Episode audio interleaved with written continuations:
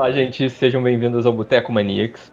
Eu sou o Zeke e hoje comigo aqui o Frank. Oi. A Lari. Oi. A Leti. Olá, meus amores. E a Nath. Oi, gente. Somos cinco maníacos e a gente vai estar sentado numa mesa de bar discutindo os indicados do M desse ano. E fique claro que a nossa mesa de bar é virtual, sem aglomerações. Fique em casa, se cuide. Exato. Puxa uma cadeira, pega essa cerveja que lá vem chumbo. Primeira categoria, a gente vai falar, acho que a gente tem que começar pela categoria principal, que é drama, o melhor drama. É, esse ano, acho que todo mundo concorda que tem umas surpresas, talvez, nos indicados ao melhor drama. É, a gente tem algumas indicações que ficaram de fora e que eu acho que eram dadas como certas, como Big Little Lies. Eu acho que a HBO apostava que Big Little Lies fosse entrar novamente na indicada como melhor drama por ano passado ter carregado todos os prêmios para para categoria. Mas ano passado ainda era ainda era minissérie ou já era já tava ganhando por série, por drama? Era mini. Era mini ainda, né? Então, eu acho que enquanto mini ela ela mereceu ganhar. Enquanto série, enquanto drama, eu sinto que deveria estar indicada, mas forçaram um pouco a barra. Eu não sei, eu acho que na minha bolha é um consenso de que essa segunda temporada foi o erro e completamente desnecessário. Concordo. Eu não, eu gostei muito pro meu gosto pessoal e contrariando todo mundo. Eu acho que você ter uma série com todas as aquelas, todas aquelas, aquelas atrizes que estavam juntas, então eu acho que foi simplesmente o nosso amusement, esqueci a palavra em português, desculpa gente, é porque eu tô muito, muito chique. preso na quarentena, eu tô falando pouco português, eu esqueço as palavras em português. Enfim, foi pro amusement da audiência, então eu, eu gostei muito. Ah, eu discordo do Frank. Sim, o, o elenco, sim. Eu acho que foi puro capitalismo. Sempre, né? Porque o, o, elenco é muito bom, mas o elenco é muito bom, tal, só que a história foi péssima. Basicamente, eles pegaram uma temporada inteira para falar: olha, na verdade, a culpa é da mãe dele. As mulheres tá sempre errada. Fim. É isso, parabéns. Exatamente. A segunda, o roteiro da segunda temporada é muito ruim. E é interessante você falar do elenco maravilhoso, que não deixa de ser um elenco estelar, e nenhuma das mulheres estar indicada na categoria de melhor atriz, com exceção da Laura, Laura Dern. coadjuvante. Eu não tinha pensado sobre esse ponto de vista da questão da mãe dele, do ponto de vista feminino, então acho que é um ponto a ser considerado. Eu achei que é, tipo, muito bem feita pra produtora. É a produtora que é da, da Reese, sei lá. Isso. Tipo, todas as séries são muito bem feitas, só que essa segunda temporada foi, tipo, muito absurdo. Como que um monte de mulher não olhou o negócio e falou, gente, isso daqui tá, tá dando errado não tá acrescentando nada de bom. Eu acho que a questão toda é a gente pensar que um elenco sozinho não faz a série. Né? Realmente, eles tinham um elenco de ouro ali e isso não foi suficiente. Então, se a gente for pensar, por exemplo, em culinária, beleza, eu posso ter os melhores produtos, as melhores coisas. Se eu misturar um monte de coisa que não faz sentido junto, não vai dar um prato bom no final das contas. E eu acho que essa segunda temporada de Big Little Lies foi mais ou menos isso. A gente juntou muita coisa boa, mas a gente não soube como fazer.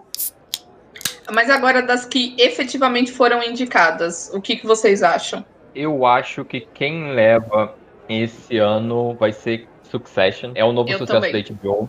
A primeira temporada já tinha sido indicada no passado, mas ainda tinha GOT, que por algum motivo continuava ganhando prêmios. Ah, eu acho que melhor drama esse ano tá muito fraco como um todo, sabe?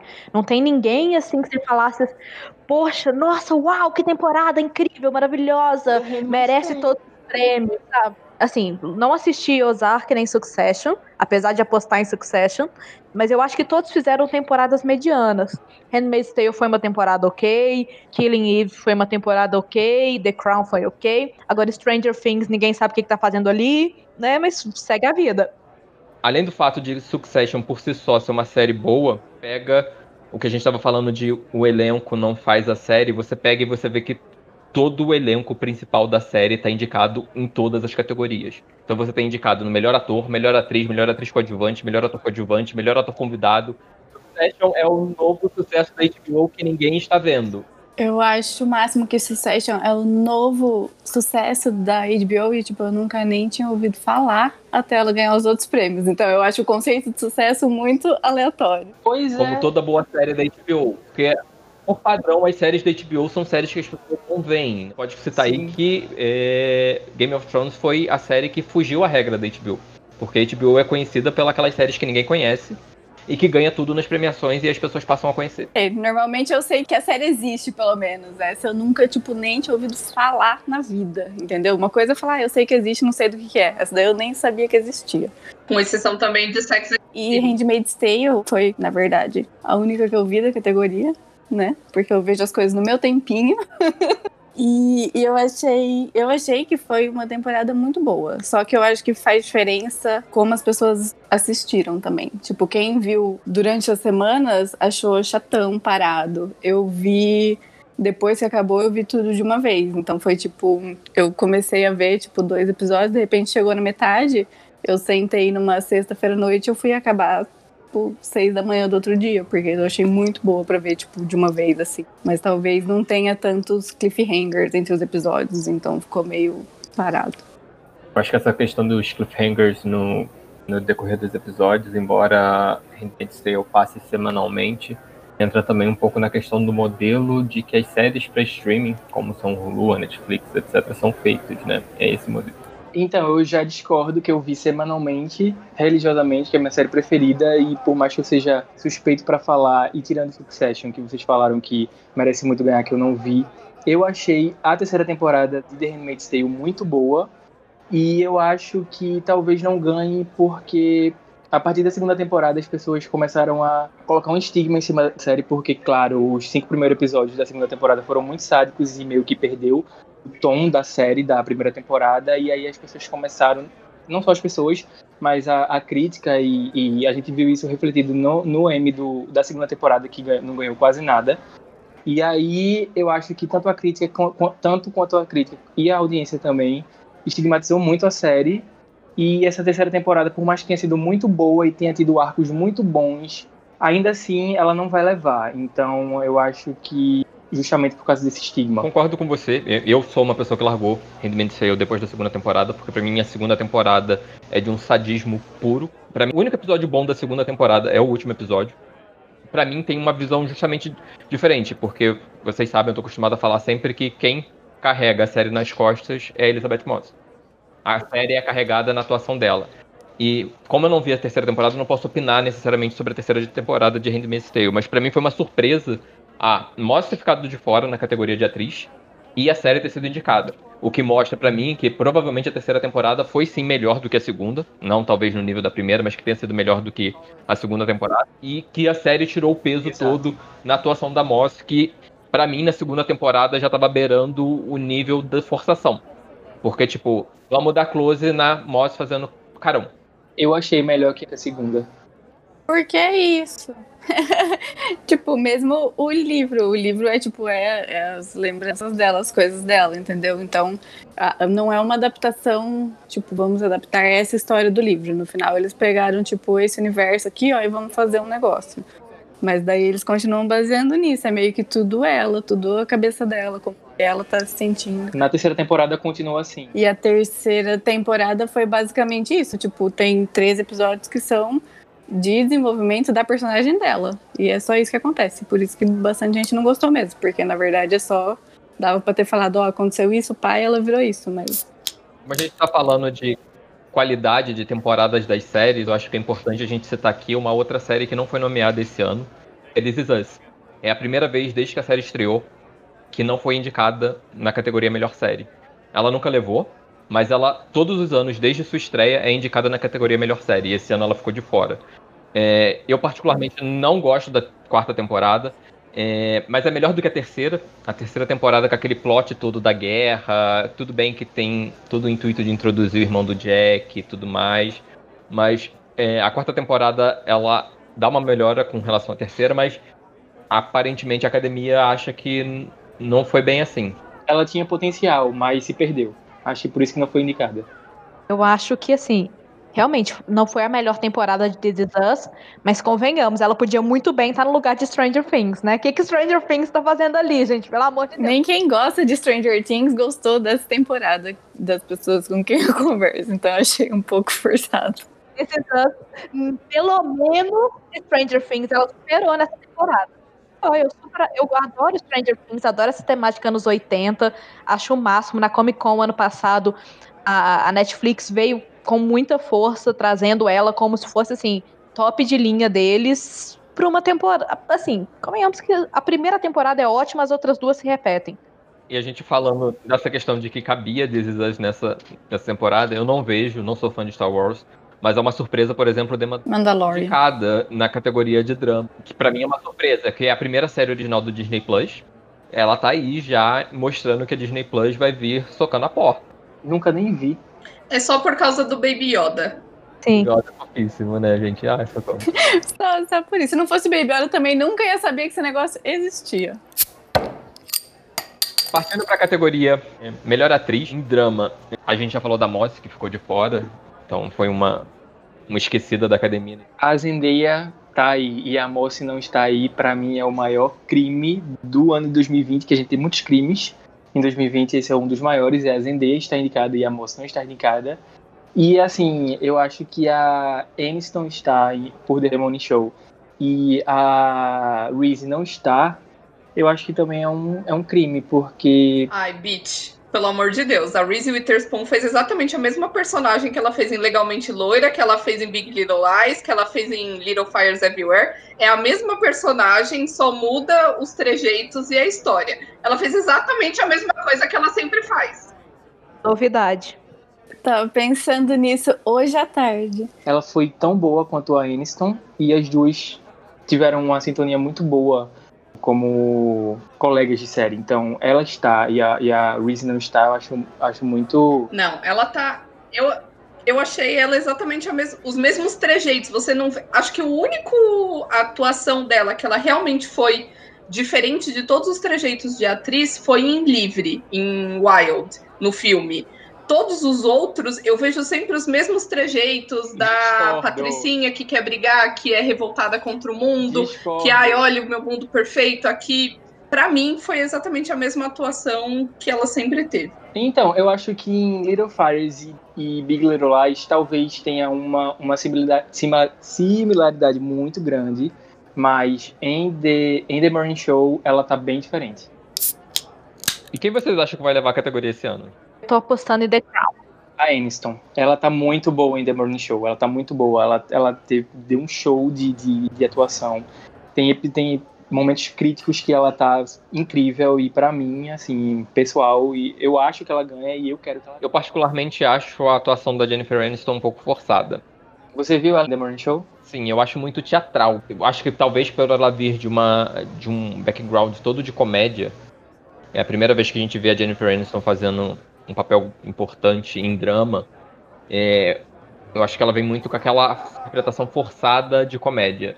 Talvez por estar sempre acostumado a trabalhar com roteiros que tem sempre um punchline e Morning Show não tem necessariamente um punchline, então não sei. Meu amorzinho é a Sandra Oh, como sempre, mas impossível dela ganhar. Essa temporada de Killing Eve foi horrível. E eu vou apostar minhas fichas todas em The Crown. É uma série que eu tinha abandonado, voltei a assistir agora na, na quarentena. E eu achei que fez uma boa temporada. A Olivia veio bem como a rainha e tem potencial. É, eu também tinha largado The Crown, retomei também durante essa quarentena a segunda e a terceira temporada.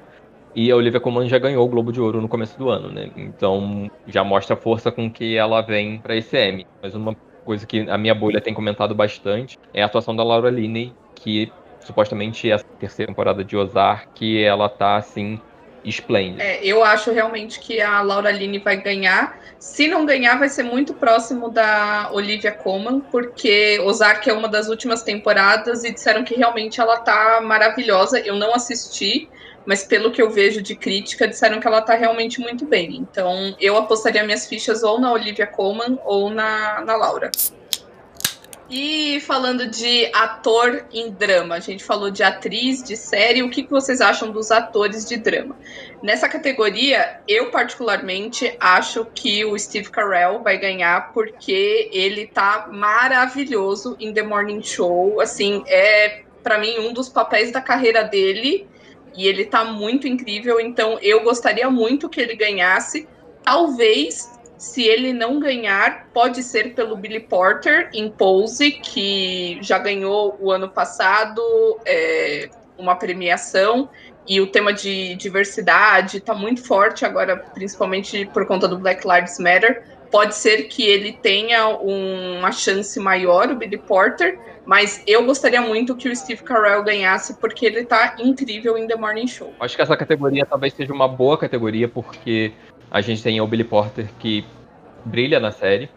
É, já levou o Emmy no ano passado, inclusive, nessa categoria. É, o Steve Carell é um forte indicado. O Jason Batman, por Ozark, é outro forte indicado. E a gente tem os dois atores principais de Succession aí também indicados. E o Brian Cox já ganhou o Globo de Ouro por, por essa temporada no começo do ano. Então, assim, eu acho que é uma categoria que vem com um time de indicados bem fortes. Eu acho que o mais fraco ali é o Sterling, por This Is Us. Concordo. Eu acho que, assim, ele é um bom ator.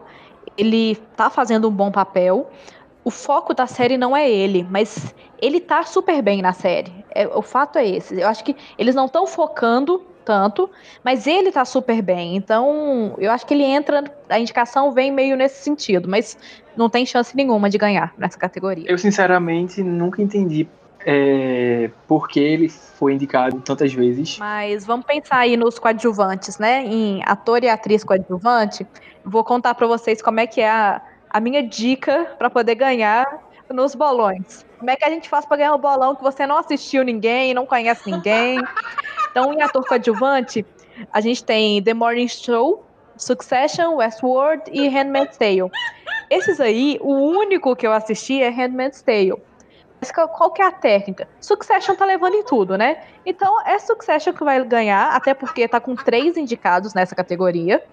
Aí você tem duas opções ou você dá uma pesquisada, olha ali quem realmente merece entre esses três, ou faz como eu, não conheço nenhum dos três, chutei o nome que eu achei mais bonitinho, que é o tal do Eu acho que quem leva a categoria de ator coadjuvante é o Kieran Culkin por Succession.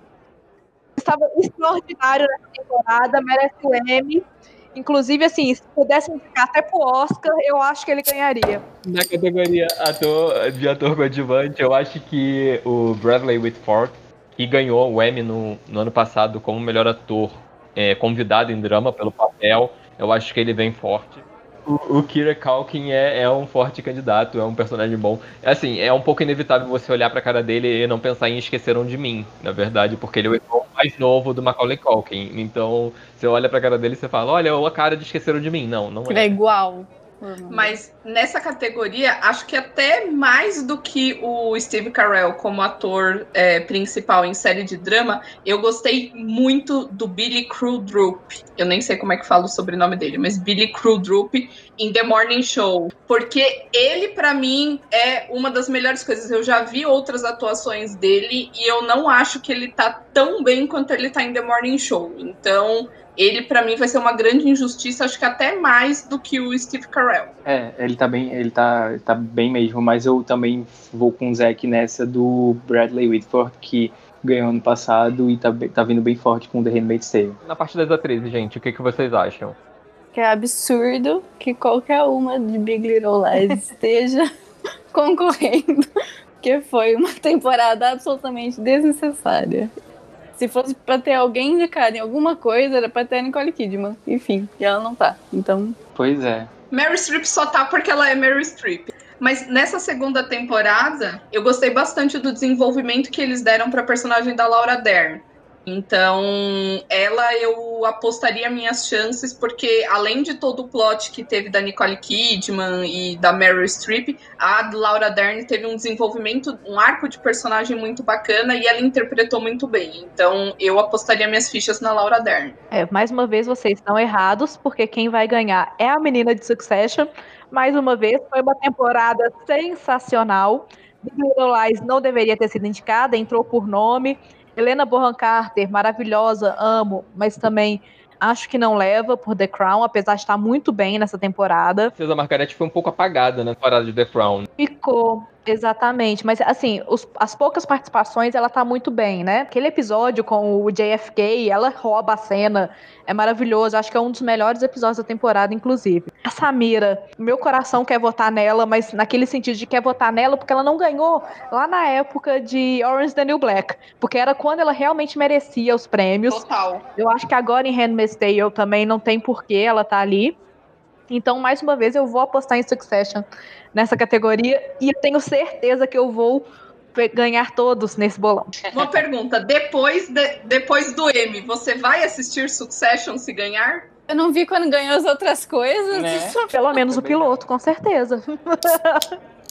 E só para lembrar, né, o M vai ao ar dia 20 de setembro. Algumas categorias são entregues antes. Inclusive, o legal desse ano, porque como o M vai ser todo virtual, eles mudaram o, as categorias artísticas, maquiagem, etc., que normalmente acontecia num final de semana antes. Dessa vez ela vai acontecer durante vários dias, durante toda a semana que antecede o dia 20. Então, Durante toda a semana vão ter prêmios sendo entregues pontualmente até chegar no dia 20 com a grande premiação. E é isso, vamos ver aí quem é que vai ganhar, quem é que leva dessa vez. Quem é que, em quais categorias o Frank errou e eu acertei todas, obviamente. Respeitados. Ó, se você está ouvindo aqui esse podcast, deixe seus comentários, manda um e-mail pra gente, fala aí o que, que vocês concordam, o que, que vocês discordam das nossas várias sugestões e indicações aí. O que, vocês acham que ficou de fora? O que, que realmente. Digam, por favor, que eu sou a pessoa certa de todo o rolê. A gente vai adorar ouvir a opinião de vocês. Isso, exatamente. Vocês sabem que a gente está disponível no Instagram, pelo Maniac Subs, com dois S, no Facebook e no Twitter com Maniac Subs com um S, ou pela aba de contato no site, que tem todos os dados do site, a gente vai colocar tudo lá no site, inclusive em link para esse primeiro episódio do podcast, então você pode acessar tudo lá no nosso site, que é o maniacsubs.ga. Patrocínios, me chama por inbox aí, pode mandar para minha casa, por favor. Sintam-se livres e à vontade para sugerirem questões de pautas. A gente Isso. vai falar sobre realmente de tudo de cultura pop. Claro que o nosso foco vai ser audiovisual, TV e cinema, o que a gente vive e o que a gente convive. Quer saber bastidores do Legendas TV, as fofocas? Fala, a gente conta, a gente conta, a gente tem história, tudo dinossauro aqui, a gente conta de tudo. Quer saber como funciona o esquema de distribuição de séries? Por que, que tal série não ganha destaque no Legendas TV? Fala pra gente, a gente conta aqui também. Quem não sabe o que é Legendas TV é um site que você que, que tá ouvindo provavelmente já baixou legenda dele, porque outros sites que tem legenda puxam a legenda dele.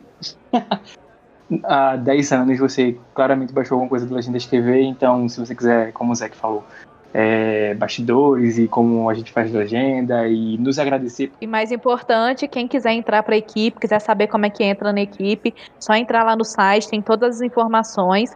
Tá? Todo mundo é super bem-vindo. Vocês vão participar aí de um, fazer um testezinho, fazer um treinamento. E a gente espera vocês no nosso grupo, que é maravilhoso. É o grupo que é mais útil em todo o planeta, são as melhores pessoas e você pode ter certeza, é melhor do que ficar assistindo Big Brother durante a quarentena. Ainda bater Big Brother na quarentena no grupo com a gente. Foi muito bom. assim. Aproveita a pandemia para poder praticar seu inglês, colocar seu inglês em prática, vem, vem conhecer o que a gente faz, os bastidores do que a gente faz, é, é uma coisa bem legal. Franklin, muito obrigado pela sua participação. Leti, sempre um prazer inenarrável estar na sua presença. Obrigada, gente. Até a próxima. Lari, Lari, Lari, sempre com comentários pontuais e dando alegria, discordando de Franklin, então é sempre importante. Contem comigo para absolutamente tudo. E Nath, a pessoa que tá há mais anos nessa jornada maluca da Maniacs comigo. São 11 anos de estrada. Obrigado mais uma vez por estar comigo. Obrigada a você. Obrigada a vocês todos. Isaac, muito obrigada por reunir a gente aqui. Esperamos que esse projeto continue. Aproveitamos, vamos deixar um abraço aqui também para o Bruno, que vocês não estão ouvindo aí na conversa, mas o Bruno é quem está aqui dando o nosso feedback, é o chefe. Ele está fiscalizando tudo aqui, permitindo que a gente possa fazer essa bagunça com vocês, viu? Obrigadão, Bruno. Obrigada. E agradecer ao Craig também, que tá cuidando da captação de som, que foi uma pessoa que É o Dolinho. entrou recentemente em nossas vidas e a gente espera contar com ele para sempre. Beijo, Craig. Gente, beijo, beijo. Até a próxima. Até mais. Tchau. Beijo, gente.